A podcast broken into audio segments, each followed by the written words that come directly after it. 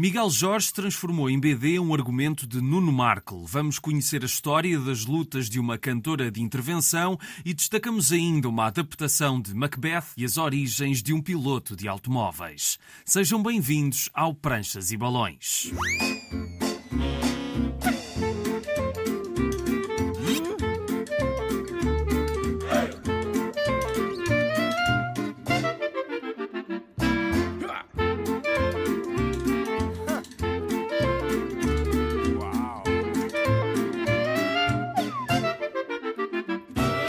Estamos para mais uma viagem pelo mundo da banda desenhada, mas antes do menu habitual, tenho quatro coisas para vos dizer. Então, primeiro, se estiverem em Almada, a Patrícia Costa tem lá uma exposição das crónicas de Anerelis. Ela esteve no programa a falar desta saga e poderão então ver vários originais na Escola Profissional Jean Piaget, de segunda a sexta, das 9 às 5 até 28 de julho. Atenção, Lisboa, a livraria Tinta nos Nervos tem uma exposição chamada Macacos Me Mordam, que tem desenhos e transparências do artista finlandês Marco Turunen, que teve o primeiro livro lançado entre nós recentemente, Shake PHDA, é assim que se diz, acho eu, edição da Chile com carne. A exposição está patente até 16 de setembro, de segunda a sexta, das 11 às 7 e sábado até às 6. Agora, mais duas entrevistas exclusivas para a rádio online Antena 1 Brasil 200 para ouvir ao longo do mês de julho. A primeira é com o cartunista Miguel Paiva, que tem uma exposição O Brasil Redesenhado para ver no Espaço Talante da Ler Devagar na LX Factory. São cartoons que contam parte da história dos últimos anos do Brasil. Eu procurei selecionar alguma coisa que pudesse ser entendida justamente baseado nos noticiários. Aqui não tem nenhuma informação que não tenha sido conhecida, umas talvez mais conhecidas do que outras. O período Bolsonaro foi um período que se estimulou muito o uso de armas, a violência, e ele foi cada vez mais se isolando. Na realidade, houve uma conivência da elite brasileira, da grande imprensa, dos bancos, da economia de mercado, em não enxergar quem era o Bolsonaro. Também na Brasil 200, uma entrevista em duas partes ao Sidney Guzman, gravada ao vivo no Festival de Beja, em que falei com o especialista em BD ou quadrinhos sobre o seu trabalho na direção editorial da Turma da Mônica, onde faz um pouco de tudo. Se eu voltasse na máquina máquina do tempo pro Sidney menino, miúdo, e falasse, ó, você vai trabalhar com o Maurício você ser responsável por uma mudança muito grande na empresa. Eu falar, ah, mentira, é mentira, impossível. Tem dias que pela manhã eu estou a fazer um livro para bebês, na hora do almoço eu estou a fazer uma graphic novel para adultos, na tarde eu estou fazendo um livro de educação financeira, e aí quando eu vou embora à noite, estou fazendo lá, palavras cruzadas da Turma da Mônica. Então eu tenho que virar a chave na cabeça o tempo inteiro. E agora sim, vamos ao programa das festas. Hoje vamos descobrir uma BD em que a cantora Dominique Range contou parte do seu percurso, mas antes vamos conhecer os nossos convidados de hoje. Miguel Jorge é desenhador e fez, por exemplo, a adaptação do Amor de Perdição, da Levoir, e tem outros projetos ainda no Segredo dos Deuses. Nuno Markle faz rádio, escreveu vários programas emblemáticos da televisão portuguesa e também tem um traço peculiar. Lembro-me de ler as tiras do A Vida em Marco há uns anos e é pena que ele não faça isso agora, mas tem vários argumentos na gaveta e Miguel Jorge pegou num deles, Manual de Instruções, e transformou-o numa BD. É a história de um escritor de manual manuais de instruções, mas que é o melhor da sua área, quase como um romancista no que diz respeito a descrever o funcionamento de eletrodomésticos e outros que tais. É essa história muito bem humorada que a Iguana lançou em livro, numa edição em que falta uma página devido a um erro de impressão, mas que pode ser pedida através de um código QR que vem com um marcador que nos sugere a encontrar o erro no livro. Enfim, a estratégia não foi a melhor, mas a leitura sai ilesa. Dez anos depois, Miguel Jorge e Nuno Marco lá conseguiram fazer um projeto juntos e manual de instruções foi o pretexto para uma conversa gravada nas instalações do Grupo Penguin, do qual a Iguana faz parte, em que os dois autores começaram por escavar as suas memórias com a BD. Sempre lembro de ver livros de banda em casa, mas acho que aquilo que me fez entrar mesmo naquele mundo desenhado e de querer eh, ler mais e de querer fazer parte daquele mundo foi quando começou a sair as edições brasileiras dos Heróis da TV e Capitão América em Portugal. Também te identificas com essas referências, Nuno? Claro, eh, sobretudo na minha geração, aquilo a que nós tínhamos um acesso mais imediato era, de facto, aos chamados gibis, não é? As, as revistinhas da editora Abril, a Turma da Mónica, todos os Disney, os almanacs Disney, os Teus Patinhas, exatamente. E, portanto, mesmo uma pessoa queira dizer outra coisa, não, a porta de entrada é autenticamente essa, pá, é ali que nós começamos a ler esta arte em sequência e em, em quadrinhos. E, e, nessa altura em que eu devorava patinhas, muitas vezes eu nem sequer sabia que estava a ver obras-primas absolutas, tipos como o Karl Barks uh, ou, ou, outros assim da, da, dessa geração, aos quais eu só dei real valor passados imensos anos. Depois Agora saíram umas edições da Fantagraphics com esses clássicos todos, e aí é que tu começas a ver, não, é pá, isto é muito acima daquela ideia que havia de que isto é tudo muito descartável. Lá estás tu outra vez agarrado aos bonecos. Epá, não, algumas destas histórias, que aliás depois deram origem ao DuckTales e isso, eram muito, muito boas. E pronto, epá, o começo foi por aí. Depois, entretanto, a pessoa vai, vai expandindo uh, o seu gosto para outros caminhos. E primeiro para os Asterix e para a arte franco-belga. Uh, e, e, depois os super-heróis. E, e, depois começas a ir para as graphic novels um bocado mais puxadas. E pronto. Sim, sim, tivemos que esperar alguns anos. Sim, sim, sim, é verdade. Chegar nos anos 80. É verdade, é verdade. Eu acho que a primeira dessas que eu, que eu me lembro de ler é capaz de ter sido para aí o Killing Joke em 89, para aí 88, eh, Sim, uma coisa foi assim. Cá, cá acho que saiu em 88, pois, foi, pois, mas foi, assim foi dos primeiros que saiu cá. Esta história vem de um guião que tu tinhas na gaveta, Nuno, porque eu acredito que tu tenhas vários guiões na gaveta, tu tem, falas tem, disso tem. no prefácio, porque é este e não outro? Não, isto, isto partiu de facto do Miguel. Um, este em específico foi, foi tua ideia? No meio daquela insistência durante tanto tempo, ele, no, durante um café que nós estávamos a beber, ele sugeriu: olha há uma história que eu escrevi que se calhar dava para fazer alguma coisa e depois ele contou-me um resumo de, do que era a história. E eu, naquele momento em que ele contou o resumo, eu fiquei completamente apaixonado e passei dois dias a mandar-lhe SMS consecutivos para ele mandar o guião para eu começar a... Sendo que a série 1986 está um bocado no início de tudo isto, porque o, o, projeto de filme do Manual de Instruções está nas mãos do Henrique Oliveira, é ele que está a tentar montá-lo enquanto projeto de cinema e iria ser a nossa uh, colaboração pós-1986. É para trabalhar com o Henrique, de quem eu gostei muito. Ao mesmo tempo, o Miguel Jorge uh, fez uma série de fanart muito gira em que recriou cartazes de filmes de 1986 com personagens de 1986 que eu publiquei na altura e que aliás depois ele, ele mostrou na, na, Comic Con e, e, estiveram à venda e estavam maravilhosos. Nessa altura o Henrique Oliveira interessa-se também pela arte do Miguel o, o 1986 e este, este livro cruzam-se assim, tipo, uma interseção. É. E o Miguel acabou a fazer uh, arte conceptual para a série seguinte do Henrique, o Cuba Libre, é verdade. Portanto, ficaste com, com um pé no Henrique Oliveira e outro pé em mim, tipo, em duas das pessoas que criaram o 1986 e, e, surgiu o manual de instruções. Mas Miguel, agora fins que o Nuno não está aqui e diz-me qual foi a tua reação quando recebeste o guião e se calhar pensaste, isso se calhar vai ser mais difícil do que eu estava a pensar. Ou não, se calhar olhaste para aquilo e pensaste, isto até para banda desenhada está quase chapa 4, nem preciso de inventar muito por aqui quando eu recebi foi finalmente, consegui. Ele insiste muito, não é? E eu esqueço-me, depois tenho, sim, depois tenho que procurar qual é a última versão e estou a fazer outras coisas ao mesmo tempo, então demoro muito a entregar coisas. O passo seguinte foi imprimir o guião e comecei a, a traçar onde é que poderia dividir em páginas e cheguei à conclusão: ok, isto são muitas páginas, vai dar algum tempo, vai demorar algum tempo e vai levar algum trabalho. Vamos a isso. Quanto tempo é que foi, mais ou menos? Oito meses. Intensos, muito intensos, de manhã até muito tarde. Isso não é nada pensando que vocês já estavam para fazer alguma coisa juntos há muito, muito tempo, sim, eh, não é? Sim, sim, sim. Pá, foram 10 anos, eu não tinha contabilizado a coisa desta maneira, mas de facto o Miguel esteve presente em algumas coisas que arrancaram e depois pararam. Uh, houve um outro argumento que eu submeti a um crowdfunding, o Por Ela, uh, que também ficou em Águas de Bacalhau e, e, o Miguel chegou a esboçar umas quantas páginas daquilo que poderia não, ser. Não, Fizeste mesmo, finalizaste mesmo. 10 uh, páginas daquilo que poderia ser uma adaptação desse argumento à, banda desenhada, mas como ainda estávamos muito sem saber se ia para a frente, se não ia para a frente, uh, entretanto isso parou e, e, depois, passados alguns anos, surge o manual de instruções, que é um bocado.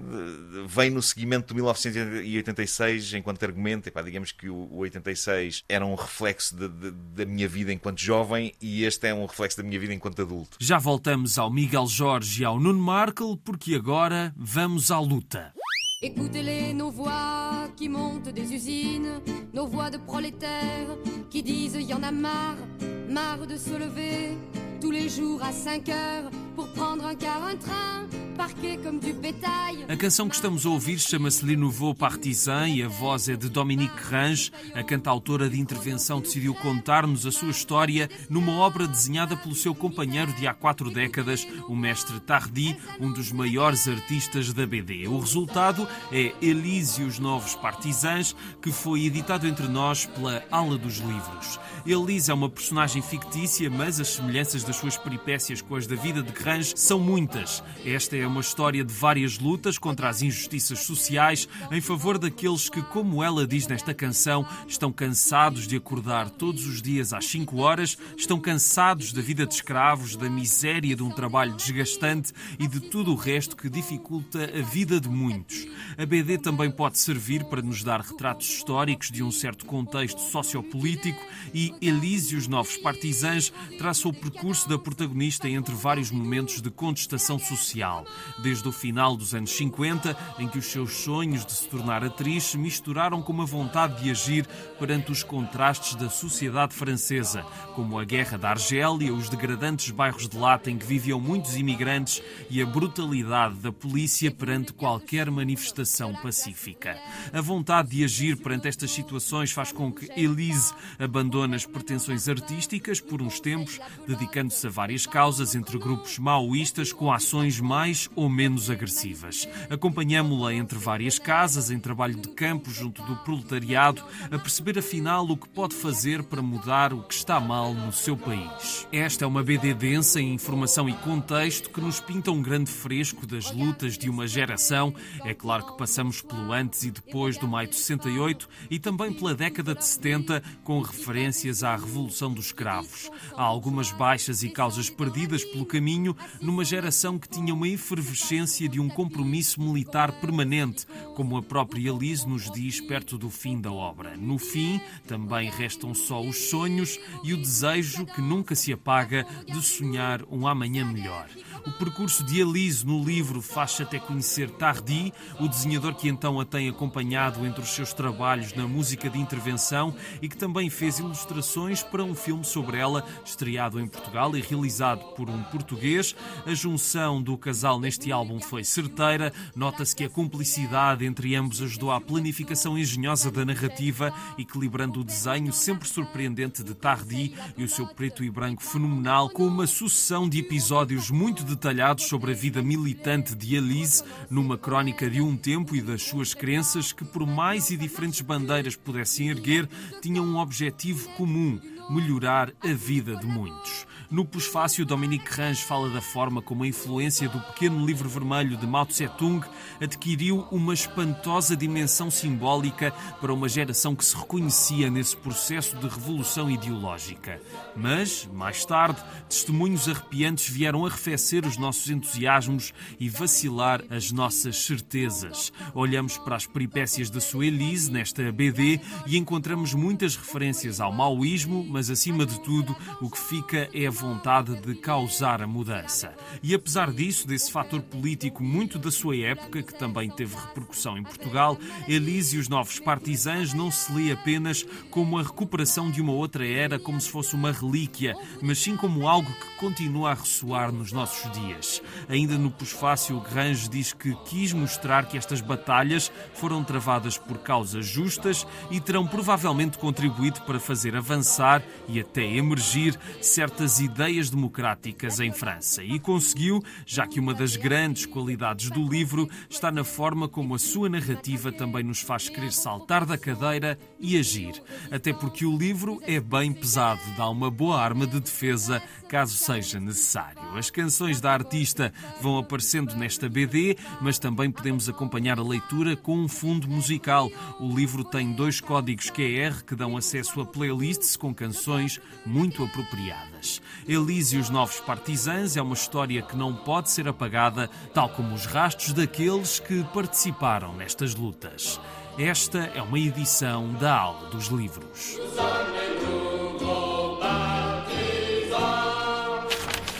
Daqui a pouco vamos conhecer uma nova adaptação a BD de um clássico do teatro, mas antes voltamos à conversa com o Miguel Jorge e o Nuno Markle, em que o argumentista fala da origem muito pessoal das suas histórias. Geralmente eu, eu faço histórias para tentar resolver traumas na cabeça. E o 1986 foi traumas de má comunicação com o meu pai.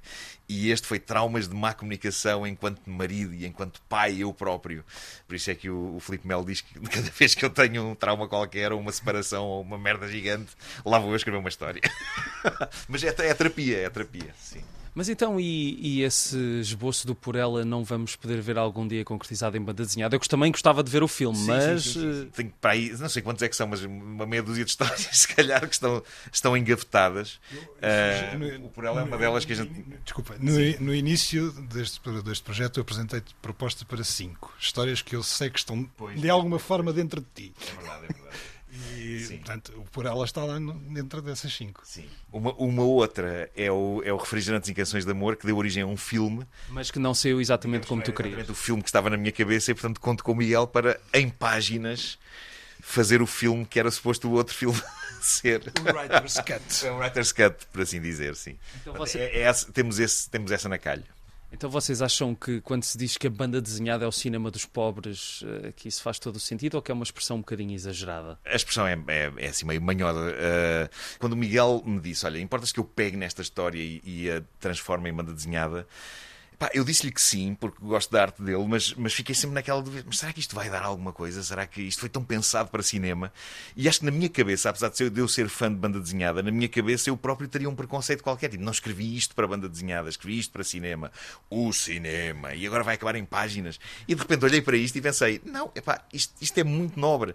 Se não houver filme, isto, a história está aqui inteira, está contada e, e numa forma de arte que eu muito estimo e muito admiro há, há muitos anos. Uh, portanto, só será cinema dos pobres no sentido em que, de facto, há muitas coisas que são precisas para um filme que, que a gente não precisa. Uh, portanto, o, o, Miguel é todos os técnicos de um filme numa pessoa só. Ilumina, trata do guarda-roupa, trata. Uh, os atores. Sim, ensaios com os atores, claro, claro. Epá, e eu acho que a natureza da banda desenhada, de, digamos assim, de, de quase indústria de cinema de um homem só. Uh, é, é, fascinante. E por isso acho que só nesse sentido é que poderá eventualmente ser entendido como cima dos pobres. É, é uma maneira de concretizar histórias, é um facto. É, isso, é, pá, eu gasto muito dinheiro em banda desenhada, portanto não é exatamente cinema dos pobres. É verdade que é preciso ter uma carteira avultada para se comprar banda desenhada hoje em dia, mas já o Nuno estava a falar dos atores. Chegaste à concepção das personagens, o Nuno teve algum input nisso? Estava no guião descrito ou como é que tu chegaste ao desenho de cada uma das personagens? Há uma descrição muito breve do que é que são os personagens no guião, mas eh, eu apresentei uma proposta a Nuno. Na primeira proposta houve algumas alterações que ele sugeriu, fiz uma segunda e ficou aí. Sim. E não houve mais a dizer. Eu, eu, eu, nem quis, eu tinha ideias de casting na cabeça quando estava a escrever o, o argumento para cinema, mas eu achei que nem valia a pena estar a, a, a dá-las ao, ao Miguel, porque eu, eu também não, não me interessava que ele tivesse atores na cabeça e, e, achei que era mais interessante se ele tivesse personagens e que não tivesse a pensar uh, em ninguém em especial para fazer o papel deste ou daquele. Por isso acho que uma das coisas que resulta muito aqui é que nós não conhecemos estas pessoas a não ser desta história. Uh, não estamos a ver nenhum ator, nenhuma cara conhecida lá, tirando um tipo que é extremamente parecido comigo numa fila no aeroporto. E também me parece que está lá um, um cameo teu também, ou não, Miguel? Fazer, estávamos os dois no aeroporto quando aquilo aconteceu e acabamos por testemunhar parte das cenas. É isso, é isso. É isso. E, e pronto, epá, por isso acho que é, é, é muito interessante que, que, isto não seja. Que, que, as pessoas não olhem para isto como podia ter sido um filme, mas pronto, olha, agora é um livro. Não, não, é pá, tornou-se numa obra independente por si só e não, e não tem que ser nunca falada como olha, é alternativa ao, ao filme. Pá, não, possivelmente um filme até ficaria pior, não sei. Sim, a probabilidade de correr pior era muito maior, sim, sim. Não inviabiliza a realização do filme ainda. Não, não, não. Epá, e, e, e a dizer isto, até parece que estou a, a, dizer que o Henrique, epá, o Henrique é ótimo, eu adorei trabalhar com ele em 1986 e, e, foi uma. E sei que ele é um realizador que ouve os argumentistas e isso é maravilhoso. Ele, ele gostava, quando estávamos a fazer a série, ele gostava que eu estivesse presente, deixava-me pôr um pezinho, que epá, nem todos os realizadores têm essa generosidade, epá, deixavam-me pôr um pezinho para dar algumas indicações aos atores, uma vez que algumas coisas eram experiências muito pessoais minhas, tipo, epá, como é que se fala numa rádio pirata? Eh, eu estava lá com a Laura Dutra e com o Tiago Garrinhas e podia dar-lhes uma ideia de, de, qual era o tom ideal para falarem ao microfone. Esse tipo de coisa ele nunca levou mal. Eu, eu só posso achar que o manual de instruções em filme ia ser uma experiência muito gratificante de fazer. Pode ser que ainda aconteça. Epá, o Henrique ainda não desistiu disso eh, e está muito entusiasmado com o livro também. Ainda voltaremos uma vez mais ao Miguel Jorge e ao Nuno Marco, mas agora vamos reencontrar uma tragédia maior do que a vida. O idiota diz que a vida não é mais do que uma sombra que passa, um pobre ator que se agita e pavoneia durante a hora que tem em cena e que depois não mais se ouve. Uma história cheia de ruído e fúria, mas que não significa nada.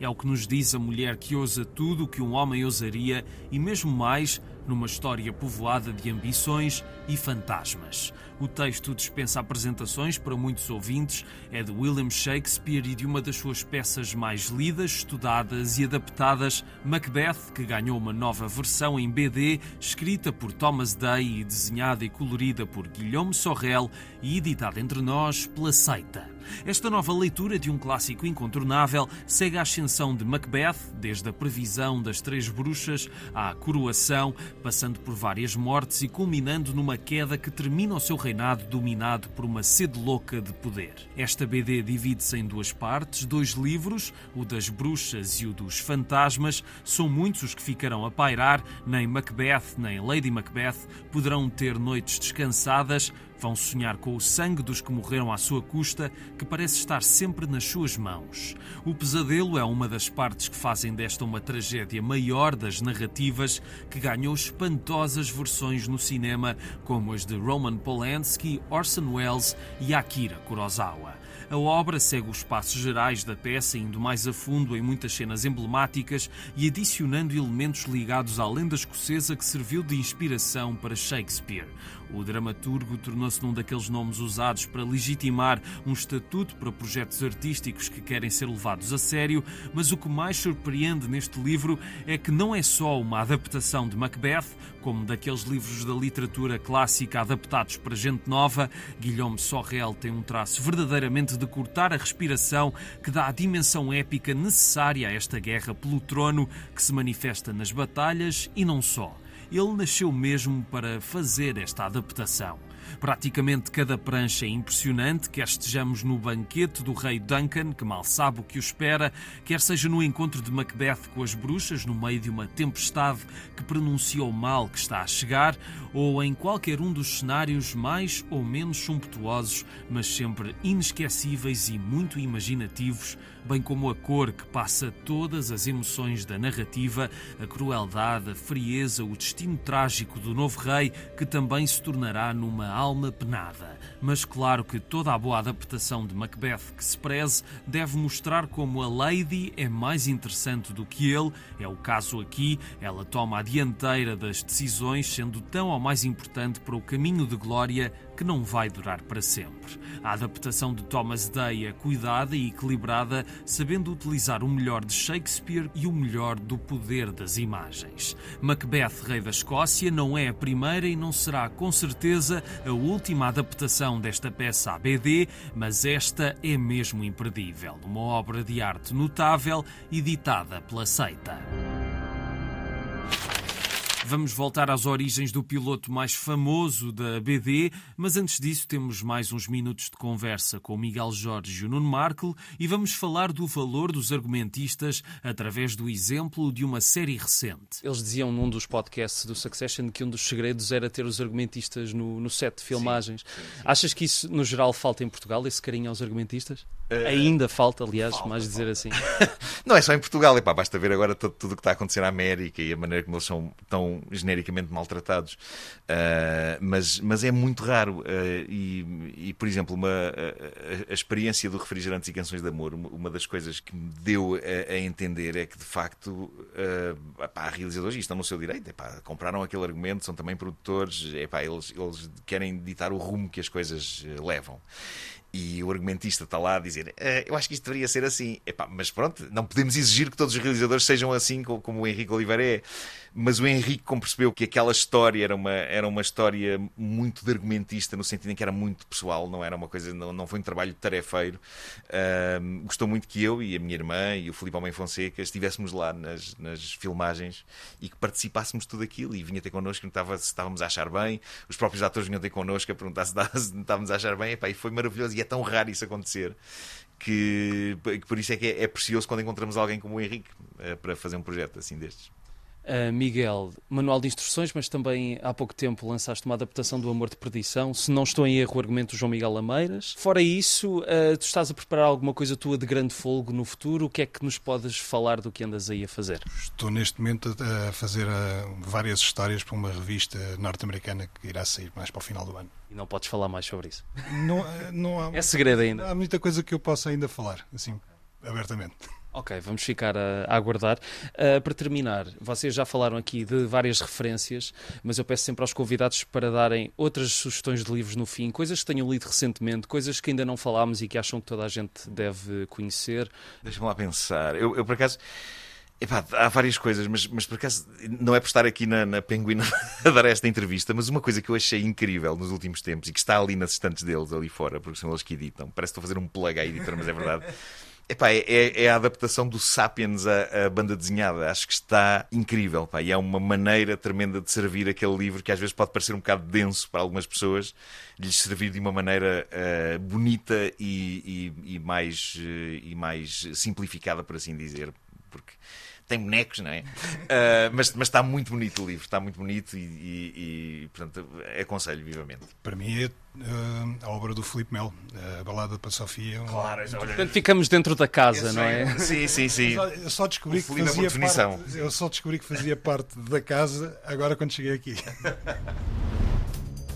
Quando André Fernet propôs a Jean Graton uma personagem para a revista Tintin, ambos estariam longe de imaginar a longevidade dessa ideia. Michel Vaillant ainda hoje é uma marca em pleno, com novos álbuns e todo um espólio de oito dezenas deles que ainda tiveram a assinatura do criador da personagem, que aliou o seu gosto por contar e desenhar histórias com o desporto automóvel.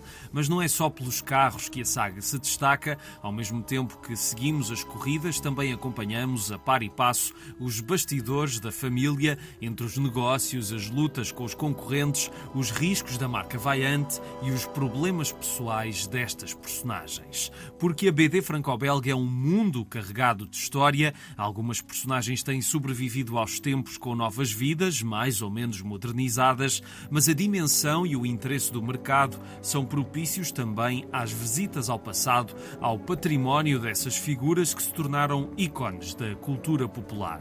É por isso normal encontrar muitas edições de arquivo que recuperam os clássicos das personagens clássicas em edições com muitos extras ou os aperitivos maiores para os aficionados e colecionadores, as edições que escavam ainda mais a fundo na memória e recuperam momentos menos conhecidos dessas personagens. Essas edições não têm sido frequentes no mercado português, mas agora saiu uma, editada pela ASA, Michel Vaillant Origens, é o primeiro livro de uma série série que quer reunir as histórias curtas do maior piloto de automóveis da BD.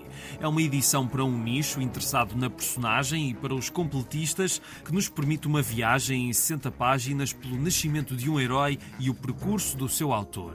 As histórias são de várias épocas, mas permitem-nos ver a evolução do traço de Graton entre os anos 50 e 70 de uma forma muito evidente. Logo na primeira história vemos Michel Vaillant não estar interessado no negócio familiar, preferindo tocar trompete. Será mesmo assim a origem da personagem? É preciso ler para ver o que acontece, mas logo se admira o estilo elegante de Graton, formidável desenhador de automóveis e do movimento das máquinas, cheio de onomatopeias que se tornaram características e que têm tanta presença nas vinhetas como os carros porque se o drama humano é um dos pontos de interesse da série, é claro que Graton se distingue à distância pela forma detalhada e apaixonada com que desenha as corridas e as peripécias das pistas. Simplistas. Confesso que este tipo de publicações me cai que nem ginjas, porque além de ter crescido com as aventuras de Vaillant, aprecio muito este estilo clássico mais evidente ainda nas primeiras histórias deste livro. As narrativas podem ser por vezes simplistas, mas os primeiros álbuns, principalmente, são muito bem conseguidos. Graton não deixa nunca de ter um traço limpo e admirável ao longo das décadas, mas admito que gosto mais daqueles primeiros anos também no desenho, pontuado por cores mais fortes e contornos mais definidos. Ao longo dos anos foi talvez afinando as sequências de corridas e tornou-as mais espetaculares, mas se calhar perdeu alguma da essência daqueles tempos iniciais. Mas seria difícil manter-se sempre igual, afinal fez oito dezenas de álbuns. Mas todo este primeiro volume das origens de Vaillant é um deleite para quem cresceu com estas personagens e está repleto de artigos e curiosidades Veja-se, por exemplo, a história de 61, nunca publicada em álbum e que era oferecida aos que comprassem uns sapatos da marca Garbel, ou a história de apenas uma página em que vemos Michel em criança a fazer a sua primeira corrida, ou mais ou menos, e outra curiosidade que encerra o álbum, não é uma BD, mas um artigo sobre um fã que decidiu construir um modelo da Vaillant, fazendo saltar o carro das pranchas para a realidade e o resultado é impressionante. Estas origens são uma entrada bem-vinda das edições de arquivo no nosso país, tendo em conta que o mercado e os leitores estão agora mais receptivos à ABD, pode ser que haja mais edições em breve. Para já, este primeiro volume está disponível numa edição da ASA. Ficamos por aqui. Estiveram a ouvir Pranchas e Balões na Antena 1. Está sempre na RTP Play e nas plataformas de podcast. Sigam-nos no Facebook e Instagram, Pranchas e Balões, tudo junto. A sonoplastia é do Tomás Anaori e eu sou o Rui Alves de Souza. Até à próxima.